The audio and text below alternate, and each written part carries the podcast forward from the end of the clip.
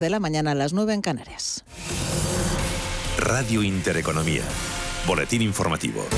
En marcha está ahora el Consejo de Ministros que aprobará el plan de vivienda que recoge, entre otras medidas, el bono joven de ayuda al alquiler, un bono que será de 250 euros al mes para los menores de 35 años que cobren menos de 23.725 euros al año. Tendrá efecto retroactivo desde el 1 de enero y se aplicará a cada joven y no a cada vivienda. Lo que se retrasa es la aprobación de la nueva ley de, la vivienda tras el voto en contra del Consejo General del Poder Judicial al informe que avalaba este anteproyecto. A pesar de este contratiempo, el presidente del Gobierno, Pedro Sánchez, mostraba su compromiso con esta nueva ley de vivienda.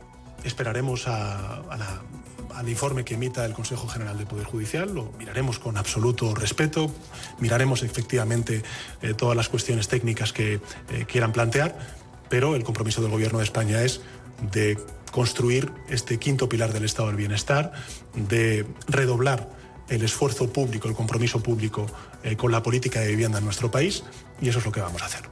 Nueva ley de la vivienda del gobierno de coalición que no gusta al sector inmobiliario. Mario García, buenos días. Buenos días. El sector cree que la ley de vivienda es necesaria, pero no la que plantea el Ejecutivo. El presidente de Asprima y DAPCE España, Juan Antonio Gómez Pintado, ha pasado por nuestros micrófonos donde ha transmitido su desacuerdo en algunos puntos de dicha ley, sobre todo la ayuda de 250 euros a los jóvenes. Una ayuda que ha calificado de incorrecta, ya que el problema se corresponde con un contexto estructural y que con esta aportación monetaria no se soluciona Nosotros lo que proponemos es que eh, se le pueda facilitar el acceso a los jóvenes a la vivienda en compra o en alquiler. Para mí, eh, aunque se ponga en marcha el, acceso a través del bono de 250 euros, me parece que esa no es la fórmula. No, no es la fórmula el facilitar eh, ayudas pequeñas para que un determinado grupo de la población pequeño también tenga acceso a la vivienda. Yo creo que es más un contexto el que tenemos que solventar estructural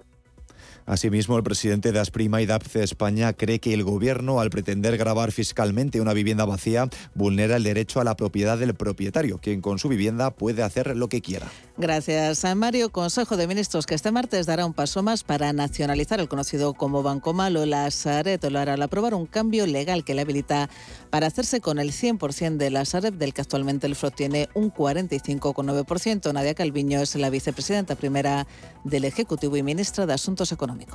La previsión es que mañana en el Consejo de Ministros lo que hagamos es simplemente adoptar, eh, digamos, adaptar eh, formalmente la estructura de gobernanza y, la estructura de capital y, el funcionamiento de la Sareb a lo que ya es una realidad económica, por cuanto, eh, debido a un cambio en la consideración estadística por parte de, Eurostat, ya tuvimos en el ejercicio pasado que eh, integrar eh, las, la, previsión, sobre todo por lo que respecta a la deuda pendiente de amortización por parte de la Sareb. Y el presidente de Iberdrola, Ignacio Sánchez Galán, comparece dentro de media hora en la Audiencia Nacional para declarar como imputado por los sucesivos encargos que durante años se habrían efectuado a la hora comisario jubilado José Manuel Villarejo. Galán tendrá que comparecer físicamente en la sede judicial después de que el juez instructor rechazara habilitar una videoconferencia ante el repunte de los contagios por Omicron, imputación de Galán que a nivel reputacional afecta a la compañía eléctrica. Ricardo Gómez Díez, consultor y profesor experto en reputación, en declaraciones a Radio Intereconomía. Eh, las compañías corporativas son cotizadas en bolsa y que tienen un perfil, pues como Iberdrola, pues eso, no muy corporativo, que son casi eh, sistémicas, desde un punto de vista incluso en el sentido de, la reputación de un país como, como es nuestro país, como es España, la reputación de sus presidentes tiene una transferencia, digamos, reputaciones y tiene una afectación muy directa a la de, a la de sus compañías. Y eso se traduce efectivamente, como tú has dicho muy bien, en comportamientos desfavorables hacia esa compañía por parte de los inversores, de los fondos.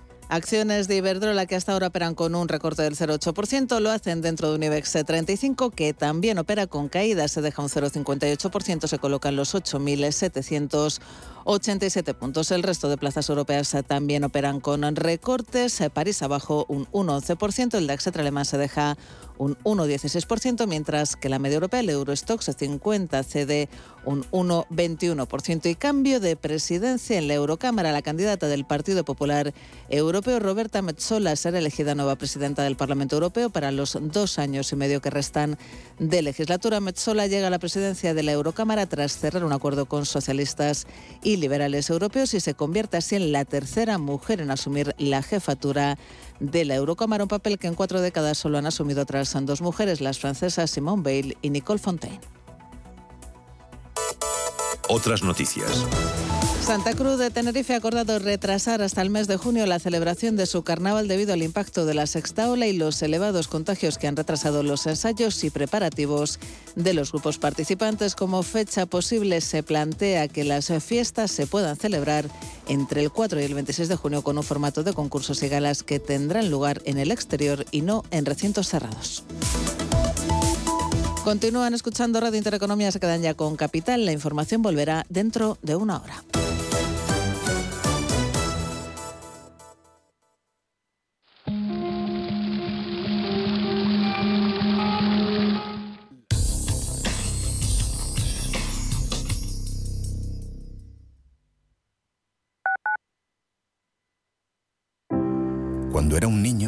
Abuela me partía los filetes en trocitos muy pequeños y a veces hasta se me hacía bola. Pero ahora que le cuesta un poquito tragar, yo hago lo mismo por ella y nos reímos mucho recordándolo.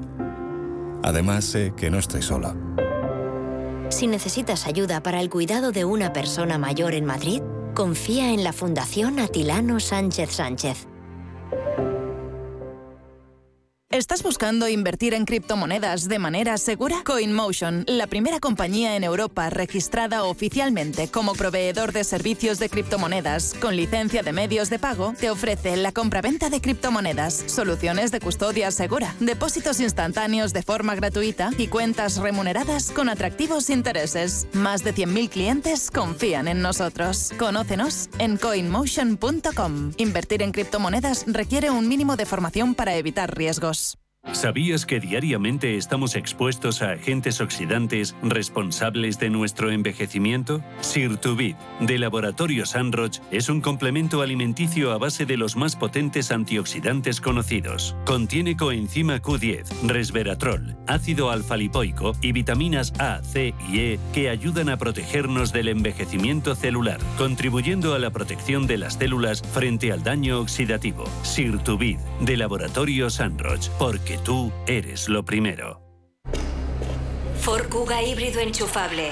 Carga cuando frenas, mientras conduces y cuando lo enchufas. Pasa al siguiente nivel en la vida real. Consigue el híbrido enchufable más vendido en Europa con Ford Renting sin entrada y con todo incluido por 15 euros al día. Con seguro, mantenimiento integral, vehículo de sustitución, plan Moves 3 incluido. Solo hasta fin de mes, condiciones en Ford.es. Ford Kuga, acercando el mañana.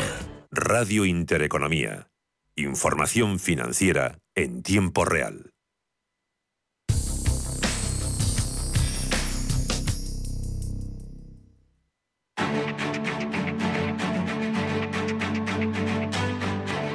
En Capital Intereconomía, el consultorio de bolsa.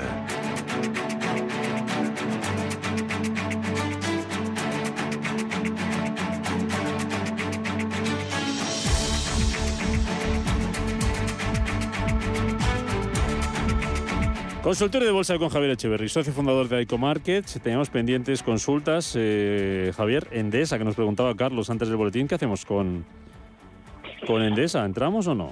Bueno, Endesa, Endesa no, Endesa en tierra de nadie con tendencia bajista en principio para mí no sería una buena opción. Podríamos considerar si entrar cuando rebotara en 17.82. si vemos que hay un rebote consistente en 17.82, podemos planteárnoslo. Ahora mismo está cotizando a 19.39 y tiene una resistencia importante en 20.55 y esto significa que tenemos muy poquito recorrido alcista hasta esa resistencia que además eh, tenemos una tendencia subyacente importante eh, bajista y eso hace pues que desde el 20 del 7 de 2020 no haya parado de caer esta compañía.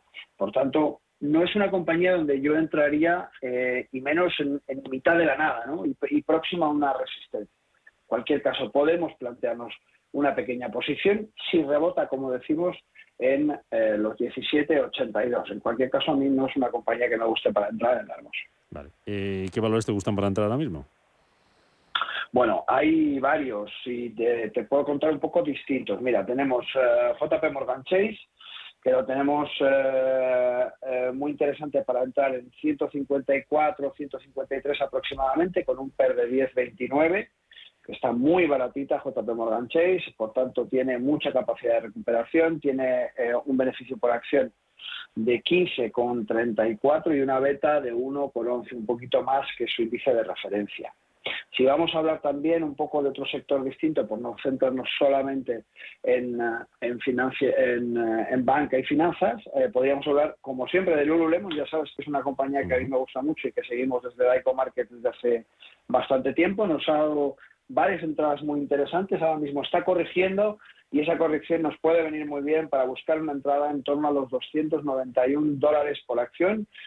sabemos que es una compañía deportiva que, bueno, ahora mismo muy probablemente, como decíamos, recupere después de estas segundas rebajas un poquito de brío y, en torno a los 291 dólares nos parece muy interesante. PR49, una compañía mucho más cara, eh, con una consolidación importante, un beneficio por acción de 6,66 y una beta de 1,31 varía bastante más que su índice de referencia.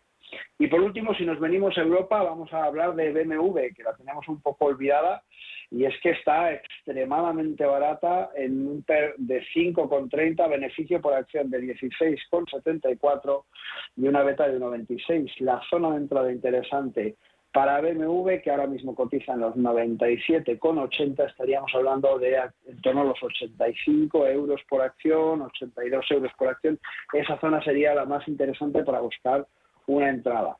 Entonces, estos tres valores yo creo que nos dan un poco tres sectores distintos donde podemos buscar hacer un poquito de cartera para estos, para estos meses que, que siguen al inicio del año. Y bueno, pues eh, tenemos tres sectores para elegir. Muy bien, venga, vamos con más llamadas. Antonio, buenos días.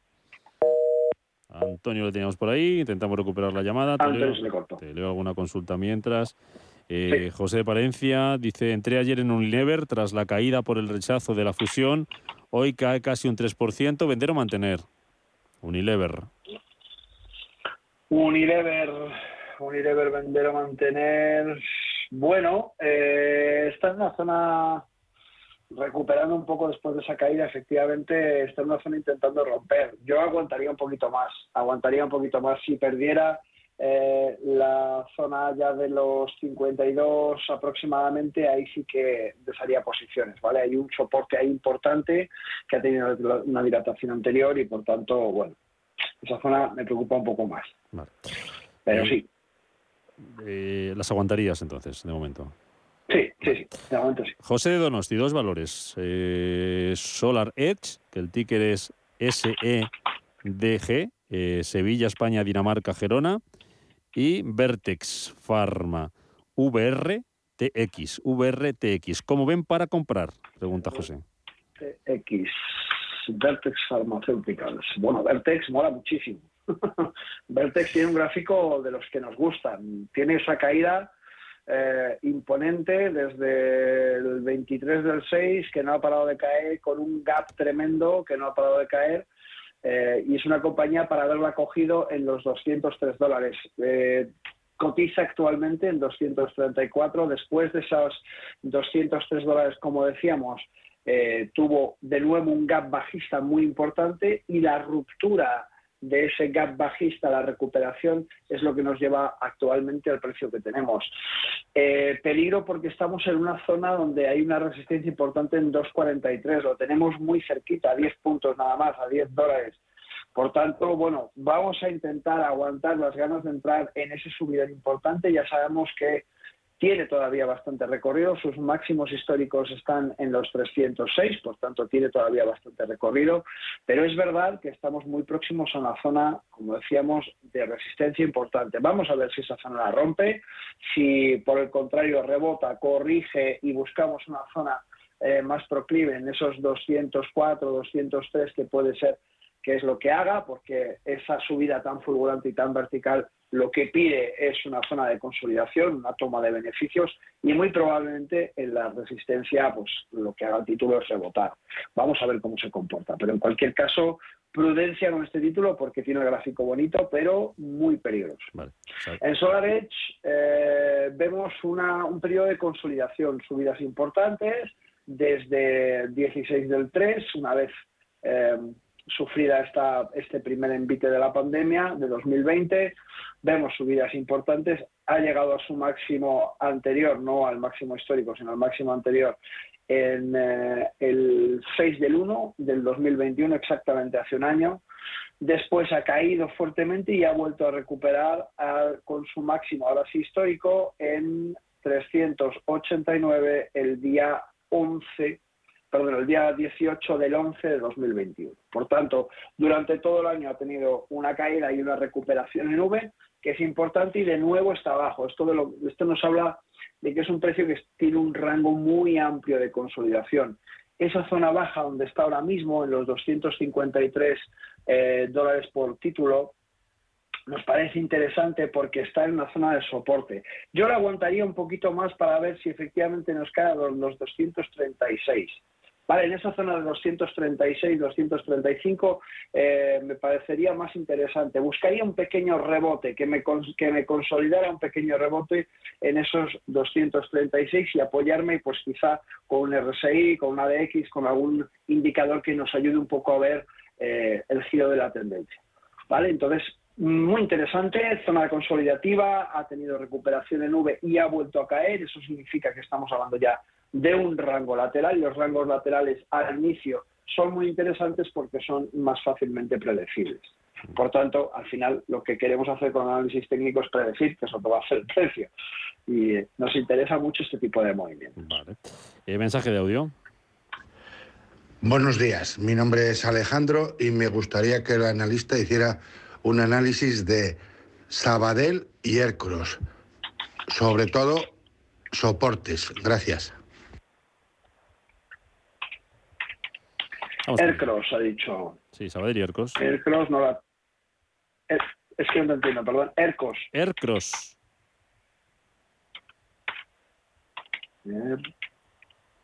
Vamos con Sabadell. Sí, Vale. Sabadell la tengo aquí, fenomenal. Eh, soporte, el que conoce muy bien nuestro cliente, sin, nuestro oyente sin duda, 0,5694, soporte más importante próximo. Eh, con distintas confluencias de precios en ese, en ese precio concretamente. Lo tenemos cotizando actualmente a 0,68, zona de máximos. Ojo, eh, si no está dentro, yo me esperaría hasta esta zona de soporte, hasta estos 0,56 o cuanto menos, si no nos da si no nos da esa caída, ese rebote, pues hasta los 0,60, 0,61 también podría ser una zona interesante de entrada, donde hay una resistencia que rompió y por tanto se ha convertido en soporte y que podría ser bastante interesante para buscar una entrada. Ya sabemos que es bastante probable que los tipos de interés en Estados Unidos eh, aumenten en, en, los próximos meses, como nos han prometido estos tres aumentos, y que lógicamente esa tendencia haga que la banca tenga un poquito de impulso. Mientras que sí que no, buscamos esa zona de soportes, como muy bien ha, dicho nuestro oyente, para buscar posibles entradas. No entramos eh, en máximos ni entramos a mitad de camino. Buscamos esos rebotes en los soportes que podrían ser esos 0,61 muy interesantes. ¿Aircross la has encontrado? ¿Sí? ¿La has encontrado? La encontré, sí, sí, la encontré, la encontré. Efectivamente tiene, tiene un gráfico similar, una caída importante,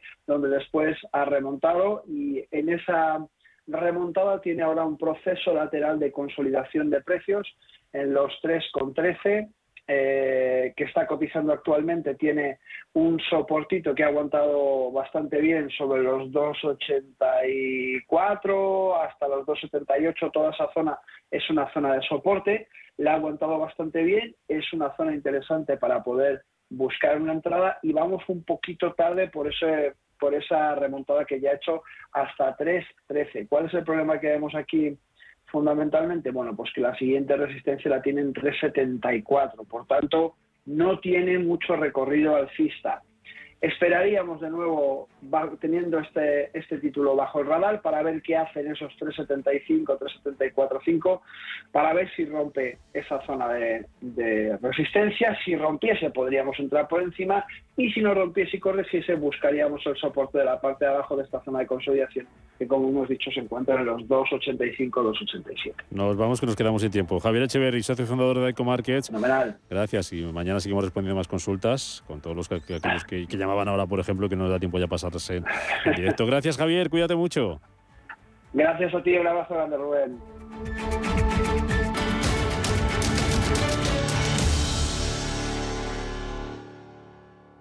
Si mantienes la cabeza en su sitio, cuando a tu alrededor todos la pierden, si crees en ti mismo cuando otros dudan, el mundo del trading es tuyo.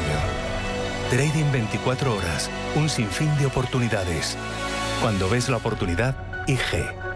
Todas las operaciones conllevan riesgo. 76% de las cuentas de inversores minoristas pierden dinero en la negociación de CFD con este proveedor. Debe considerar si comprende el funcionamiento de los CFD y si puede permitirse asumir un riesgo elevado de perder su dinero.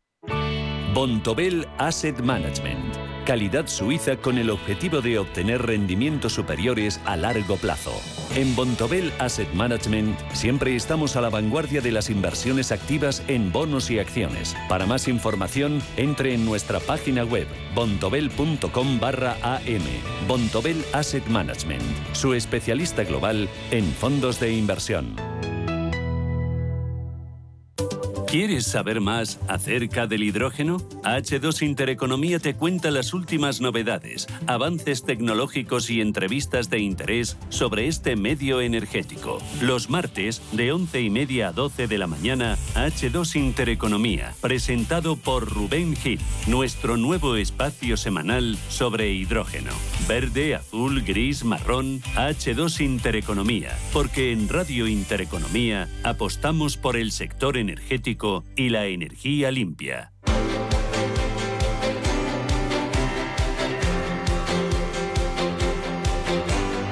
El Foro de la Inversión.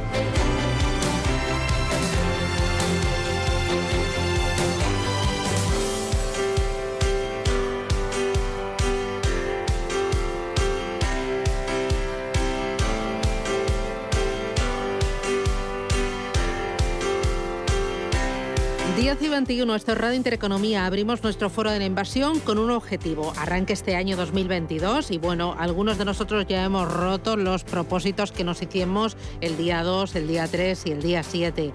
Ya sabe, pues lo de mejorar el inglés, formarnos un poquito más en sostenibilidad, hacer deporte, pero otros siguen ahí con esos propósitos que es construir mejores carteras, carteras más sólidas para un entorno complicado por eh, esa inflación galopante que se columpia en el entorno del 7% y que promete acompañarnos durante unos cuantos meses más. Complicado también por ciertas tensiones geopolíticas y ahí estoy mirando, por ejemplo, a Ucrania, Kazajistán.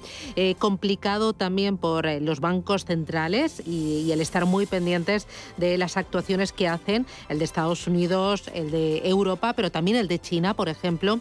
Y bueno, ante ese escenario se impone el construir carteras sólidas, adecuadas a cada uno de los clientes, de sus perfiles de riesgo y de sus objetivos de inversión. Nos va a ayudar Javier García Fernández, que es director de Velari Inversores. Javier, ¿qué tal? Buenos días, bienvenido. Buenos días, muchas gracias. Hace frío en la calle hoy, ¿eh? Hace mucho frío, hace mucho frío. Bueno, bueno. Bueno, estamos buenas a la obra y me preguntaba Javier, oye, ¿qué tal llevas el año? Digo, bueno, yo, yo más tranquila, he empezado enero despacito. Y dice, nosotros estamos hasta arriba porque estamos en este proceso de rebalancear, de construir y de explicar las carteras de inversión a cada uno de nuestros clientes para ver cómo afrontamos el año, cómo lo vemos y entonces, pues, eh, cómo diseñamos nu nuestra estrategia. Eh, ¿Cómo es ese proceso de construcción? Eh, ¿Cómo seleccionáis los fondos? Eh, ahora eh, no sé si estáis más positivos en unos, en otros, estáis olfateando nuevas gestoras, ya las tenéis olfateadas desde el año pasado. ¿Cómo es? Bueno, nosotros tenemos a la hora de seleccionar fondos de inversión tres requisitos claves y muy importantes para ganar dinero de manera estable a largo plazo, que es la seguridad, la rentabilidad y el coste. Cuando decimos seguridad nos referimos a fondos de inversión que lleven trabajando 20, 30 años y que hayamos visto que han superado toda la crisis. Eso nos da cierta seguridad a la hora de invertir. Luego hay otro punto que es la rentabilidad. Seleccionamos fondos de inversión que lo hacen mejor que su índice de referencia, que la famosa gestión pasiva, y que sus competidores. Si llevan haciéndolo más de cinco años, creemos que eso puede seguir así los siguientes, ¿no? Y luego el coste. No valoramos pagar más de la media por ningún fondo de inversión. O sea, solo compramos fondos de inversión en la media o por debajo. Y solo invertimos en fondos de inversión que pueden cobrar un poquito más si vemos una clara oportunidad de inversión, como hicimos, por ejemplo, eh, con AZ Valor Internacional en, en noviembre de 2020 aproximadamente, que ya le ganamos prácticamente un 80%. ¿No? En ese tipo de casos sí que a lo mejor hacemos una excepción y decimos, oye, eh, aunque nos va a costar un 0,2% más al año, vamos a invertir en este fondo. ¿no? Entonces son eh, seguridad, rentabilidad y coste. Y a partir de ahí comenzamos a seleccionar los fondos de inversión.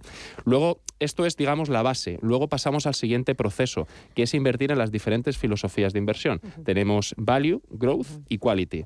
Value son eh, fondos de inversión que, que invierten, digamos, en empresas con un negocio relativamente estable, ¿no? que tienen poca deuda, un negocio sentado growth, como ya conocemos, que es lo que ha ido mejor los últimos 10 años, empresas de crecimiento, eh, que básicamente son de pequeña y mediana capitalización y que tienen un, track record bastante bueno. Y luego quality, que son empresas de calidad, empresas que tienen un nicho de mercado muy fuerte, tipo Microsoft, que pueden incluso colocar los precios con cierto monopolio. ¿no? Entonces, en estas tres filosofías de inversión empezamos a, a invertir y luego, lógicamente, teniendo en cuenta los primeros tres requisitos, que es rentabilidad, seguridad y coste. Bueno, cuando hablabas de la seguridad, hablabas de fondos de inversión que tengan una larga trayectoria, 15, 20 años.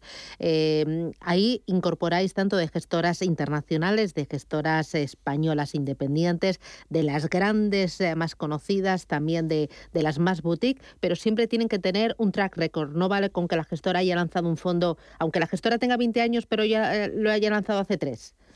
Eh, bueno, ahí hacemos una excepción. Por ejemplo, el Grupama Venir Euro, que es un fondo que ha hecho un 20% de rentabilidad anual los últimos 10 años. Ese gestor en 2012, eh, desde 2012 hasta 2020 estuvo en Grupama, pero ahora ha montado su gestora, que se llama Lombia Capital. ¿no? Entonces, eh, nosotros sabemos que ese gestor ha hecho un 20% de rentabilidad anual. Ahora ha montado su propia gestora. en este caso, nosotros, pues hace cuestión de dos semanas comenzamos a invertir con ellos, pero porque sabemos que ese gestor ha hecho un track record del 20% anual. ¿no? Entonces, hacemos ese tipo de excepciones, pero lo que sí buscamos es que el gestor tenga un alto tras récord, eso seguro. Luego me hablabas de la rentabilidad y me decías que es muy importante que se coloque por encima del índice de referencia. Ahí cuánto importante es, eh, porque eh, la gestión activa es muy difícil que bata al índice de referencia y tenéis que tener una labor muy importante para que se sitúe, como decís vosotros, en el primer cuartil, pero no solo durante un año, sino que esto sea constante. Efectivamente. Por ejemplo, eh, nosotros invertimos en un fondo que se llama Comgest Growth Opportunities, Europe Opportunities, y este fondo ha hecho durante 10 años un 9,5% de rentabilidad más que el índice de referencia. O sea, 100.000 euros invertidos en este fondo se habrían convertido en 10 años en casi medio millón de euros, mientras que en el índice de referencia, que es el MSC Euro, por si alguien lo quiere buscar, ha dado un 7,3 y no ha pasado, o sea, no ha llegado ni, ni siquiera a los 200.000 en estos 100.000 euros. ¿no? O sea, invertir en gestión activa con este tipo de fondos de inversión, teniendo en cuenta los requisitos que nosotros tenemos, te dan rentabilidades estables por encima del índice de referencia y a largo plazo. Estamos hablando de 10 años, que no son ni 2, ni 3, ni 5. O sea, 10 años de rentabilidades de un 9,5 por encima del, índice de referencia y de competidores. Este fondo, por ejemplo, eh, es un fondo de growth de pequeñas y medianas compañías, ¿no? Cotiza 27, el, cómputo global cotiza 27 beneficios, a 27 veces beneficios y aumenta el flujo de caja del cómputo de todas sus empresas un 19%. Entonces, incluso todavía puede dar rentabilidades por encima del 10% los siguientes, los siguientes 10 años. Y como digo, es un fondo que lo lleva haciendo mejor que su índice de referencia y que sus competidores 10 años, que la famosa gestión pasiva. Por eso es bueno saber encontrar este tipo de fondos, porque a largo plazo el Grupama también es un fondo que ha hecho pues, prácticamente un 7-8% de alfa, de, superación del índice de referencia durante 10 años. O sea, son fondos que a largo plazo funcionan muy bien y que aportan mucha rentabilidad a los clientes. Y luego me hablas del tercer elemento, que son los costes. ¿Qué es justo en un fondo de inversión? Qué costes son los habituales y qué es lo que se sale de lo normal para que yo como cliente sepa a qué enfrentarme? Pues nosotros en un gasto corriente total del fondo, del, 1,65, 1,95 estamos cómodos. Todo lo que se pasa del 2% lo tratamos como ciertamente, ciertamente caro. ¿no? Es cierto que los fondos luxemburgueses, por ejemplo, algunas entidades, boutiques españolas tienen fondos en Luxemburgo y muchas se pasan del 2%. ¿no? Por eso nosotros a partir de ahí, es que al final el ahorrarte 0,3% todos los años se nota. ¿eh? Cuando llevas invirtiendo 8 o 10 años se nota. Muchas veces cuando contratamos el fondo de inversión decimos, no, es un 0,9, no, es un 1,2, esto no es tanto, ¿no? Pero claro, esto es como eh, la magia del interés compuesto, pero en tu contra. Eso es. Claro que te va restando. Efectivamente, se nota mucho el coste y por eso es un... Además, es que pasa una cosa, tú te vas a un fondo de un banco español, como Santander, el banco que quieras, ¿no?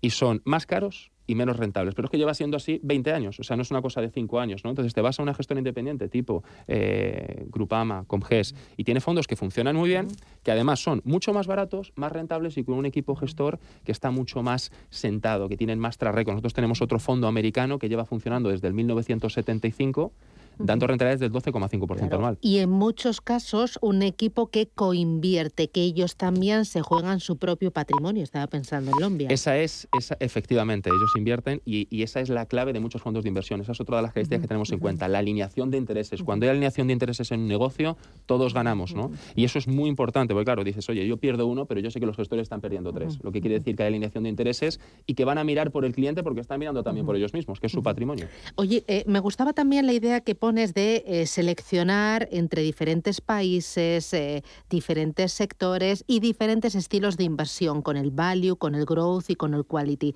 Esto se ha puesto eh, más patente y más necesario ahora que nunca debido a la dispersión, porque estamos viendo que incluso dentro del Nasdaq, ayer leía que dentro del Nasdaq el 40% de las compañías el año pasado perdió un 50% cuando el Nasdaq no hacía más que marcar récord y récord y récord. Ahí eh, tienes que saber qué tipo de compañías y por qué. Y no vale todo durante todo el año. Tienes que ir haciendo rebalanceo. Efectivamente, que es por cierto lo que estamos haciendo ahora, ¿no? El growth se ha ido, ha, Sí. ha subido mucho en los últimos años y el value se está poniendo básicamente a tiro, ¿no? Estamos hablando de empresas que están a 30 veces beneficios contra empresas que están a 10, tres veces más baratas. Lógicamente, este tipo de filosofías son clave a la hora de invertir. Esto es, esto es clave y la gente muchas veces se equivoca. Uno no puede tener en cartera un conjunto, un compuesto de cartera que cuando, cuando todo sube, la cartera entera sube. No tiene que tener la estabilidad, tiene que tener, oye, tengo empresas de growth, de quality, de value, tengo empresas en América, tengo empresas en, en- Europa, tengo empresas en Asia, ¿no? Porque lo que se busca es la estabilidad. Lo que no quieres es que venga una crisis como la de 2008 y tu cartera caiga un 50%, ¿no? Quieres diversificar en filosofías de inversión, comprar diferentes compañías y eso da estabilidad y seguridad a la cartera, ¿no? Por eso es muy importante no solo la distribución geográfica y sectorial, sino también la filosofía de inversión. Si tienes todos esos requisitos, es muy lógico y muy normal que a largo plazo siempre se gane dinero, ¿no? Y eh, ya para terminar, tenéis un canal que permite el acceso a esas carteras que diseñáis y a los fondos de inversión de una forma muy sencilla, barata y segura. Efectivamente, nosotros tenemos un- unas, eh, comisiones de asesoramiento mucho más bajas que, que la competencia y además ofrecemos eh, arquitectura abierta en fondos de inversión. Tenemos casi 16.000 fondos de inversión en Banco Inversis y lo que hacemos con el cliente es hacer una cartera completamente a medida a muy bajo coste. Pues enhorabuena, Javier García Fernández, director de Velari Inversores, a seguir trabajando, construyendo carteras y ofreciéndole el mejor servicio y los mejores productos a los clientes, siempre adaptados a su perfil y a sus objetivos de inversión. Gracias, eh, que vaya todo muy bien, que nos vemos pronto, cuídate mucho. Muchísimas gracias. Gracias, igualmente. Javier, chao, chao, adiós.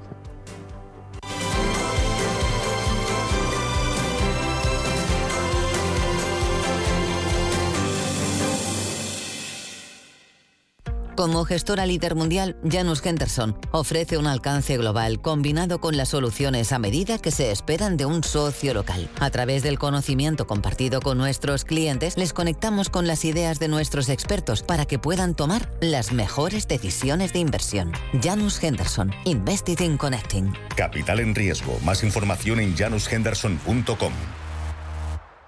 No sé de dónde vamos a recortar más. ¿Sabes lo que es la eficiencia energética? NES te demuestra que sí puedes ahorrar más en energía. En NES son expertos en ahorro y auditorías energéticas. Trabajan con las mejores empresas y al mejor precio. Ellas les avalan. Infórmate en NES.es. Te realizamos un estudio de forma gratuita. Pregunta y contacta en info@nes.es. NES, conviértelo en tu partner energético. Radio Intereconomía estará en Fitur apoyando a la industria del turismo, un sector tan importante para la economía española y mundial. Nos vemos en el pabellón 4 de Fitur. Acompáñanos. Radio Intereconomía Confitur. En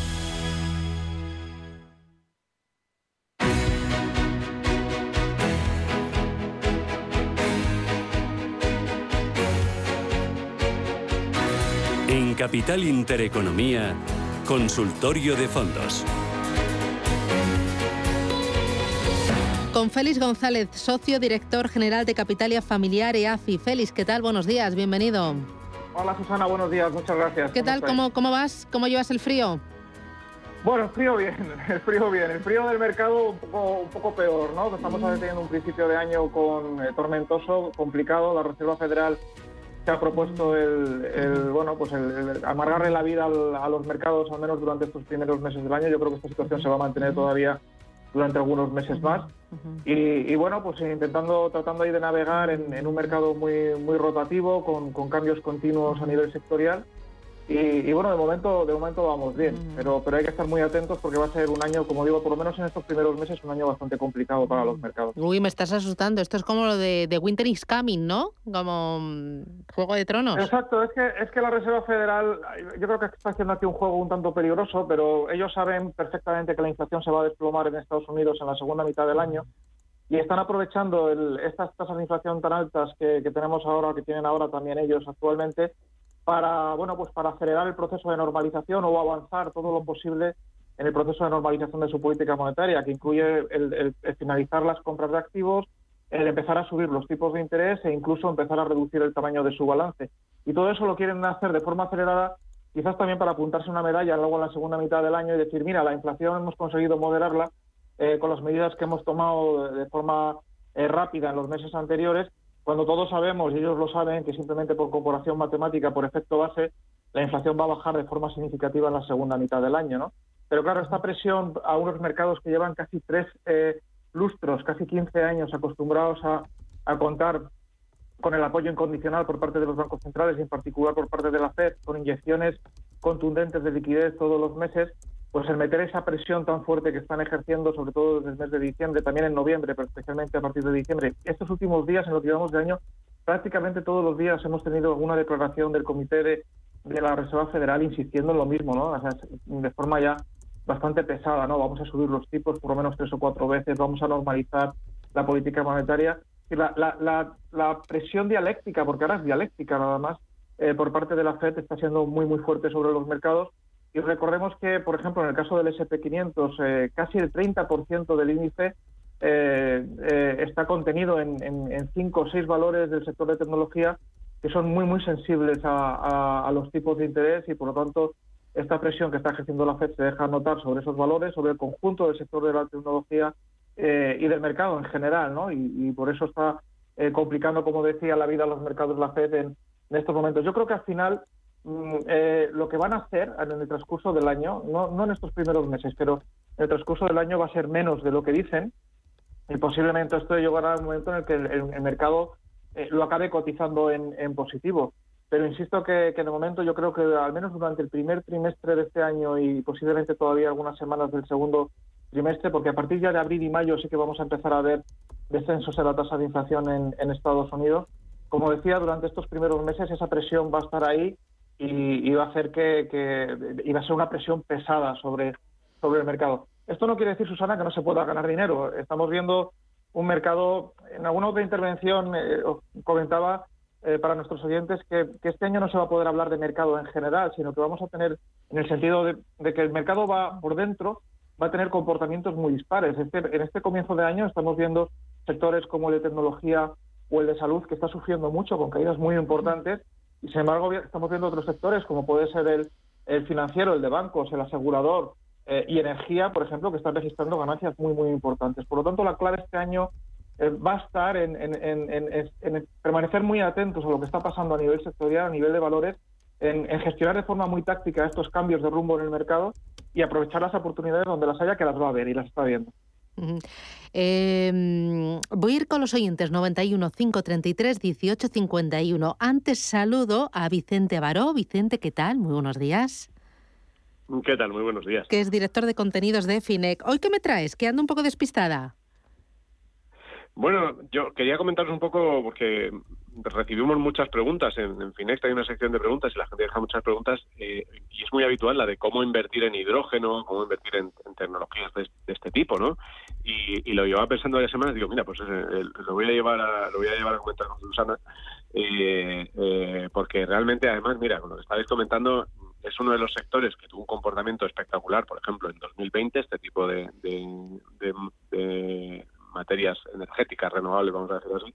Eh, sin embargo, desde el año pasado y este, pues ha tenido un comportamiento muy negativo, ¿no? Eh, y sin embargo, sí que seguimos viendo interés. Eh, estamos viendo. Entonces, por aquí era por donde pensaba comentar, si os parece bien. pues muy bien. ¿Qué me cuentas al respecto, Vicente? Sí, mira, ahí, eh, eh, eh, para la gente que lo pregunta, no hay muchos fondos dedicados solo a la inversión en hidrógeno. No. Lo que pasa normalmente es que son fondos que, que dentro del conjunto de energías que tienen sí invierten una parte en, hidrógeno, ¿no? Pero hay, hay un par que, que sí tienen un, peso mucho mayor, ¿vale? Uno es de, Renta 4, claro que es el Renta 4... Sí, este lo asesora Rafael Luque, ¿verdad? Que, es. Eh, que además es. un crack, se lo sabe todo del hidrógeno. El otro día más estuve hablando con él, eh, que le dije, un día me tienes que dar una clase y yo tomar apuntes como una loca para que me expliques qué es esto del hidrógeno, cuáles son sus usos, eh, cuáles son las ventajas, los inconvenientes. Y bueno, es una de las personas que más sabe. Entonces, está este fondo de renta 4 mm. y, ¿qué más hay en el mercado?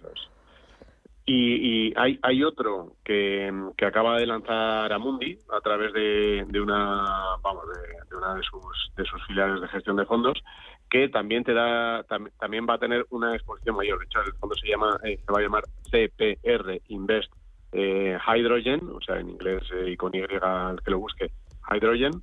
que también va a estar dedicado a, a compañías relacionadas con esta temática. ¿vale? Estos son los dos eh, más directos, ¿de acuerdo? Uno español, pionero, en este, en este caso, el Renta 4 Megatendencias, Ariema Hidrógeno y Energías Sostenibles, y el otro, el de CPR, eh, recién lanzado, Invest Hydrogen. Y luego, pues hay, muchos que tienen una parte en, eh, por ejemplo, hay uno de, también de Ibercaja, es el Ibercaja New Energy, está también el Candrian Sustainable Equity Climate Action, eh, Pictet Clean Energy, o sea, hay distintos fondos. ¿Qué, ¿Qué, es lo común en estos fondos? Bueno, que el último año ha sido negativo, en, la mayoría, ¿eh? hay algunos que todavía se salvan, pero la mayoría ha sido negativo. Eh, bueno, porque tuvieron un momento de esplendor y, bueno, pues eh, la, la, la, cosa ahora no, no se tan clara. Hay que tener en cuenta que el hidrógeno, lo que dicen los, los análisis es que hasta 2030 no será una cuenta de energía rentable, con lo cual quien lo esté pensando, pues eso, eh, que, lo mire con una visión de, 10 años, ¿no? O sea, que, fíjate el de Ariema, que efectivamente tiene una, el de Renta 4 tiene una rentabilidad buenísima, es de máximos pues que casi un 40%. O sea, que claro, con productos tan a largo plazo, tan, bueno, pues es lo que hay que pensar, que, la volatilidad puede ser muy alta. eh, eh estos son los fondos que me has dicho que hay en el mercado. La verdad es que de momento no hay mucho, pero sí que entiendo que hay mucho fondo relacionado con transición energética, con energías renovables, mm. que sí que a lo mejor incorporan en parte de la cartera alguna de estas compañías, ¿no? Alguno de los de los top que están trabajando con hidrógeno y además mm, cada vez más de las compañías energéticas están eh, abriendo proyectos relacionados con hidrógeno. Eso es, o sea, al final, exposición directa directa, hay muy poquito de momento, exposición indirecta hay mucha. Lo bueno que tienen los fondos de transición energética es que al final hay un gestor que está valorando también otras cosas. Por ejemplo, si las compañías del sector han subido demasiado y están caras, entonces prima otro tipo de energías, ¿vale? Entonces puede ser que en un momento dado un fondo de transición energética tenga muy poco hidrógeno en cartera, porque las comparaciones han subido muchísimo. Esto, por ejemplo, recuerdo hablarlo con el gestor del fondo de SRODES de, de transición energética, ¿no? Que me dijo en un momento, mira, he bajado muchísimo el peso de las compañías en hidrógeno porque habían subido demasiado. Eh, y luego a lo mejor pues a lo mejor con las caídas puede aumentar no pero pero en fin son eso son otro tipo de fondos o PNP que tiene también Energy Transition son fondos que gestionan en función de las distintas tecnologías y de los precios de las compañías eh, pero eso no te da una exposición directa vamos a decir así a hidrógeno porque precisamente por eso no a la ventaja que hay un experto que está viendo las valoraciones y decidiendo en torno a eso. Vosotros en vuestra plataforma sí que habéis notado interés eh, por parte de los usuarios en en eh, buscar y mm, interesarse por este tipo de fondos de inversión? Sí, sí, total. Eh, por ejemplo, el de, Renta 4 eh, tiene muchas visitas, tiene muchos usuarios que preguntan sobre él. Hay que tener en cuenta que tuvo un comportamiento realmente espectacular en, 2000, fíjate, que tengo aquí los datos, en 2020 tuvo un comportamiento espectacular, pero claro, en 2021 cayó un 10% y este año empezó también negativo en 4,5, ¿no? Entonces, esos movimientos tan bruscos siempre pasa lo mismo, ¿no? Que el, que el, usuario eh, pues, pues eh, se va a los rankings de rentabilidad, los ordena y, este salía eh, como el más rentable durante bastante tiempo, un año, ¿no? y, pero luego los de transición energética también lo estamos viendo, es uno de los que vemos que los usuarios solicitan más a través de FINEC. muy bien. Pues Vicente, gracias por poner hoy el foco en, el, en esta materia prima, un poco desconocida, pero con un gran potencial. Gracias, cuídate mucho. Un, abrazo a todos. Gracias. Eh, oye, ¿a ti qué te parece, Félix, todo lo relacionado con transición energética, energías verdes y eh, el hidrógeno? Bueno, en el caso del hidrógeno, brevemente, eh, desde el punto de vista científico, desde luego es una alternativa energética viable y, limpia. El problema actual es que no se puede obtener todavía de forma limpia, porque no es un elemento que esté de forma aislada, se puede encontrar de forma aislada en la naturaleza. Por lo tanto, hay que hay que iniciar algún tipo de procedimiento, o bien sea por electrólisis, o bien sea a través de, la depuración del metano, del gas natural, o, cualquier otra vía de este tipo, que, primero hoy encarece el coste de producción de, del hidrógeno y segundo que eh, de forma más o menos intensa, pues al final está utilizando combustibles contaminantes como, como, eh, digamos, como factores de producción del hidrógeno, ¿no? Científicamente es viable, comercialmente todavía no lo es, para que pueda realmente eh, llegar a convertirse en una fuente de energía eh, alternativa. Mm, seguramente lo, llegue a ser en, el futuro, pero yo en estos momentos, desde un punto de vista de, inversión, de una cartera de, un cliente eh, particular, es decir, que no sea una, por ejemplo, una aseguradora que tiene un horizonte de inversión a muy largo plazo, yo en estos momentos no, lo consideraría como una, como una alternativa con un peso relevante dentro de la, de la cartera. El hidrógeno en concreto. En cuanto a las energías renovables, obviamente ahí sí que hay otras áreas en donde ya estamos mucho más avanzados y donde la penetración de este tipo de energías es muchísimo mayor. Em, eh, también hay que tener en cuenta, yo creo que yo, yo creo que lo que estamos viendo en los últimos meses nos está despertando o, o está despertando a parte de la sociedad hacia realidad, es decir, que al final si queremos mantener este ritmo de crecimiento económico y esta economía, no podemos descansar única y exclusivamente sobre las energías renovables. Y, en este sentido, pues yo creo que, por ejemplo, la energía nuclear es algo que en Europa nos vamos a ver obligados a, volver a, seguir utilizando o a utilizar de forma más intensiva. Desde luego, desde el punto de vista de España, es ridículo que, que nos neguemos a, potenciar la energía nuclear cuando estamos comprando energía nuclear procedente de Francia a un coste más elevado, ¿no? Por ejemplo, ¿no? Entonces, bueno, yo creo que hay que ser un poco, empezar a ser un poquito prácticos y dejarnos de, de, ciertas tonterías ¿no? que, que, en los últimos años han ido internando un poco ¿no? la política y, la, forma de hacer economía o de, o de, deshacer la economía, mejor dicho, más que hacerla. Muy bien. Eh, me voy con María. Buenos días, María. Hola guapa, buenos días. Aquí estoy encantada escuchándoos.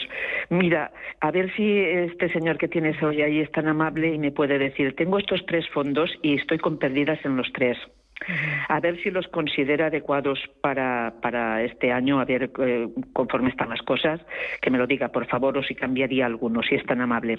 Mira, eh, se llama muy amable, gracias. Y feliz año a usted también, igual que le dije a Susana. Muchísimas gracias. Gracias. Un saludo. Mire, se llama uno de ellos Lombia Avenir Midcap eh, en euros de retail. Después tengo el Ed Jewot L Select eh, Growth, eh, la letra A en euros, y el BNP Paribas Fund Just Growth, de la clase C en euros también. Susana, ¿me puedes dejar que escuche si eres tan amable? Sí, sin problema. Gracias, ¿Eh? María. No le colgamos. Gracias. Gracias. Un saludo. Vale. A ver, ¿qué dicen de estos fondos? Em? A ver, ninguno de los tres fondos son malos. El, problema es que son fondos de renta variable el, primero, si no recuerdo mal, es de compañías de mediana capitalización eh, europeas y los dos segundos son de growth, ¿no? El tercero americana, creo recordar, por lo que nos ha comentado María. Eh, como he comentado al principio ya, eh, de, mi intervención, hemos empezado el año en los mercados de renta variable de una forma muy agitada. los clientes tienen que tener en cuenta, y también María, que los fondos de inversión en general son vehículos de inversión que han alcanzado un tamaño muy grande en los últimos años y que por ese, ese tamaño les obliga al final a invertir de forma muy diversificada, prácticamente a comprarse pues, pues un número muy importante de las compañías que forman parte de los índices principales en, en los mercados en los que operan. Esto quiere decir que, que su capacidad de diversificación activa, es decir, eh, un fondo, por ejemplo, que, que pueda eh, estar completamente fuera del sector de tecnología o completamente fuera del sector salud, que son dos sectores que están sufriendo mucho a principios de este año, con esos tamaños es prácticamente imposible de encontrar. Y en el caso además de los fondos que comenta María, que, creo que tiene dos con, un sesgo growth, eh, estos fondos, mm, por, su propia filosofía de inversión, invierten fundamentalmente en tecnología y en el sector salud, con lo cual eh, eh, han sido doblemente penalizados en, en este sentido. ¿no? Yo creo que, que mi consejo para María es que trate de diversificar. primero, no conozco obviamente el perfil de riesgo de María y, su experiencia, pero yo para empezar en este año no tendría tanta exposición. Si esa fuera su única cartera, yo no tendría toda mi cartera este año en renta variable. Segundo, no la tendría en renta variable de forma estable, y iría ajustando el riesgo en renta variable a lo largo del año en función de la evolución de las circunstancias del mercado. Y tercero, diversificaría eh, fuera del segmento growth, es decir, no tendría toda la cartera en renta variable y además en growth, sino que tendría algo también de fondos que inviertan pues de forma más, más diversificada. Por ejemplo, la posición en que tienen midcaps eh, no está mal para este año, porque esas compañías suelen ser más cíclicas y lo, pueden hacer mejor. El primer fondo que nos comentaba María, pero buscaría algo también más parecido. Eh, incluiría quizás algún fondo también de retorno absoluto, alguna posición, por ejemplo, en un Carmignac Securité de renta fija que se puede poner corto y, y, beneficiarse de una caída adicional de los mercados de renta fija. Es decir, yo creo que le falta algo de diversificación, bajar el riesgo y, buscar una diversificación no solo en clases de activos, sino también en estilos de gestión y, en estilos sectoriales dentro de la, de la cartera. Voy con María tiene, si María lo quiere, además, como ha sido tan amable también como con nosotros, yo me ofrezco sin ningún tipo de compromiso para ella a que nos escriba Capitalia Familiar y nosotros le hacemos una propuesta en este sentido. Muy bien. Ningún compromiso para ella. Voy con Javier, buenos días. Hola, muy buenos días. Tengo serias Hola, Javier, buenos días. Muy buenos días, Enis. Tengo serias dudas a la hora de seleccionar un fondo, una vez que ya lo tengo seleccionado, eh, todo, etcétera, eh, cuando tengo que elegir la clase. Entonces, pero sobre todo en cuanto al patrimonio. Es decir, eh, hay, hay empresas, que bueno, distribuidores de fondos, que también tienen carteras, que asesoran carteras gestionadas y tal, que dentro de mm, sus fondos que tienen todos pueden entrar en All por ejemplo, eh, seleccionan, hacen una preselección de en cuanto a, mm, patrimonio y solamente tienen aquellos fondos que tienen un cierto nivel de patrimonio. Entonces, ¿qué nivel de importancia eh, se le, debo dar a, esta idea del patrimonio, a esta, esta variable del patrimonio de un fondo? Si es muy pequeño, muy grande, regular, tanto en renta fija como en renta variable, porque mm, imagino que hay diferencias importantes también.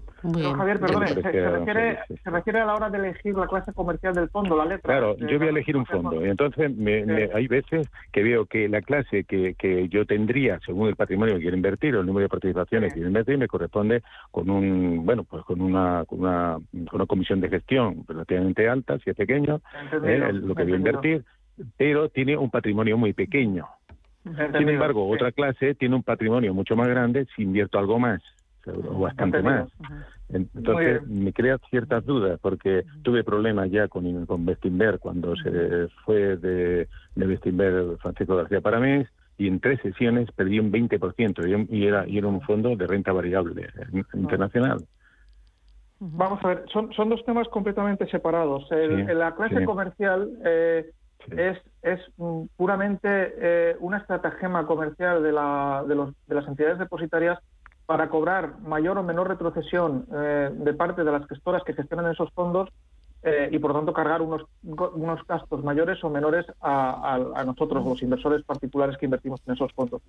Nosotros en Capitalia Familiar, desde que empezamos en el año 2007, siempre hemos exigido a las entidades depositarias con las que trabajan nuestros clientes, a los bancos donde tienen depositado su dinero, que nuestros clientes.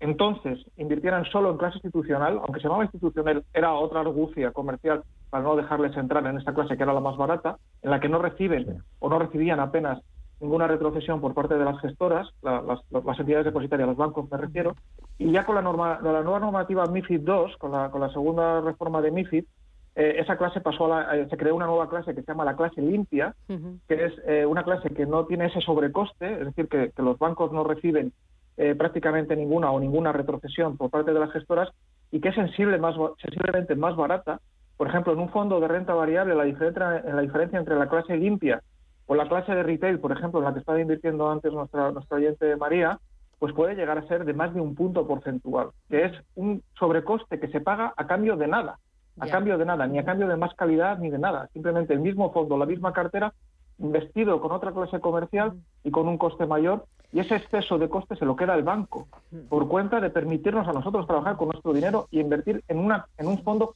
que no sea un fondo del banco. Nosotros no hemos admitido nunca este, este planteamiento. ¿no? Por lo tanto, ahora existe la posibilidad, reconocida por MIFID de invertir en la clase limpia para los clientes que son asesorados por una por un asesor eh, financiero independiente, como puede ser, por ejemplo, el caso de Capital Familiar, pero hay más, hay, más EAPs eh, con las que ustedes pueden trabajar. Eh, es obligado para los bancos dar acceso a esos clientes a la clase a la clase limpia, pero ustedes también pueden pedir en el banco que les den la clase limpia y hay bancos que incluso sin trabajar con un asesor financiero como nosotros les van a ofrecer la clase, les van a dar la clase limpia. Eso independientemente del volumen del, del, fondo, del fondo, ¿no?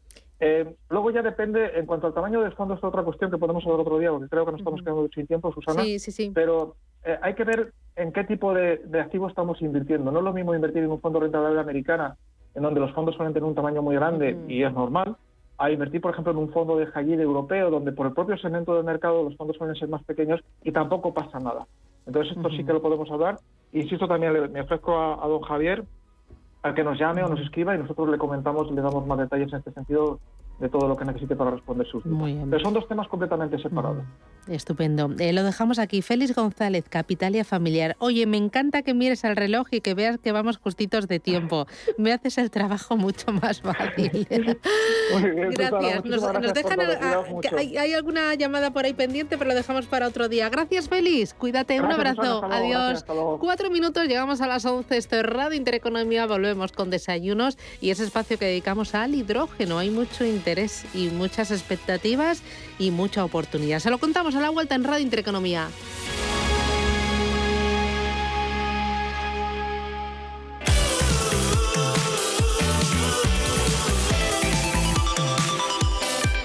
Sensación de taparte con una sábana suave, coger una toalla al salir de la ducha y poner tu cara en ella y suspirar, o ese sonido de un mantel al extenderlo antes de una celebración con amigos, pues ese maravilloso mundo de sensaciones es el que convierte tu casa en un espacio único y personal, adaptado a ti. Y ese maravilloso mundo está a tu alcance. Ahora es el momento de vestir tu casa de esas sensaciones con Blancolor en el corte inglés, porque ahora tienes hasta un 50% de descuento en una gran selección de ropa de cama, mesa y baño, descanso y también en muebles de dormitorio. Además, también tendrás hasta un 30% de descuento en almohadas, rellenos nórdicos, protectores y sobrecolchones. Todo lo necesario para que tu casa se inunde de calidad, comodidad, calidez, protección y seguridad. Es el momento de vestir tu casa de sensaciones.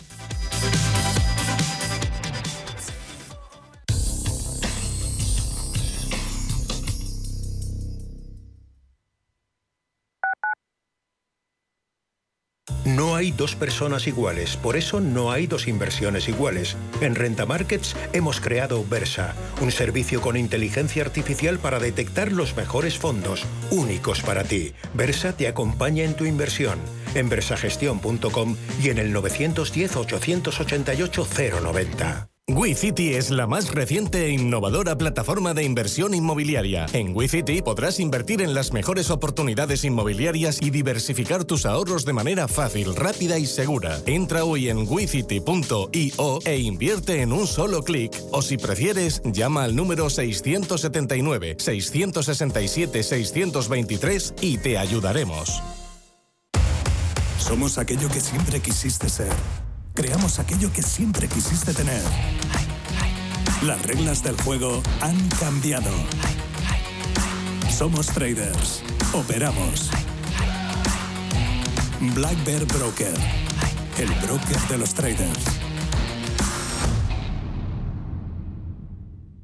Disfruta de una de las mejores terrazas de Madrid en Restaurante Al Paseo, totalmente renovada y climatizada. En Restaurante Al Paseo tendrás la mejor experiencia gastronómica. Cocina de mercado con productos de temporada seleccionados a diario. Reservas en el 91 457 6103 o en restaurantealpaseo.com. Te esperamos. Viajes, destinos, cultura, gastronomía hacen diferente a cada viajero. Recorre el mundo cada semana con nuestro programa de viajes Clase Business. Descubre los mejores destinos de lujo y experiencias exclusivas de una manera diferente. Cada sábado de 12 a 1 del mediodía, escucha Clase Business con Elena Fraile en Radio Intereconomía.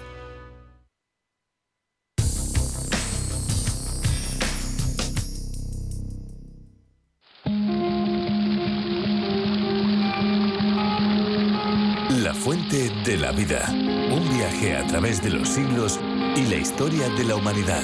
La Fuente de la Vida. De lunes a viernes, de 12 a 12 y media de la noche, aquí, en Radio Intereconomía.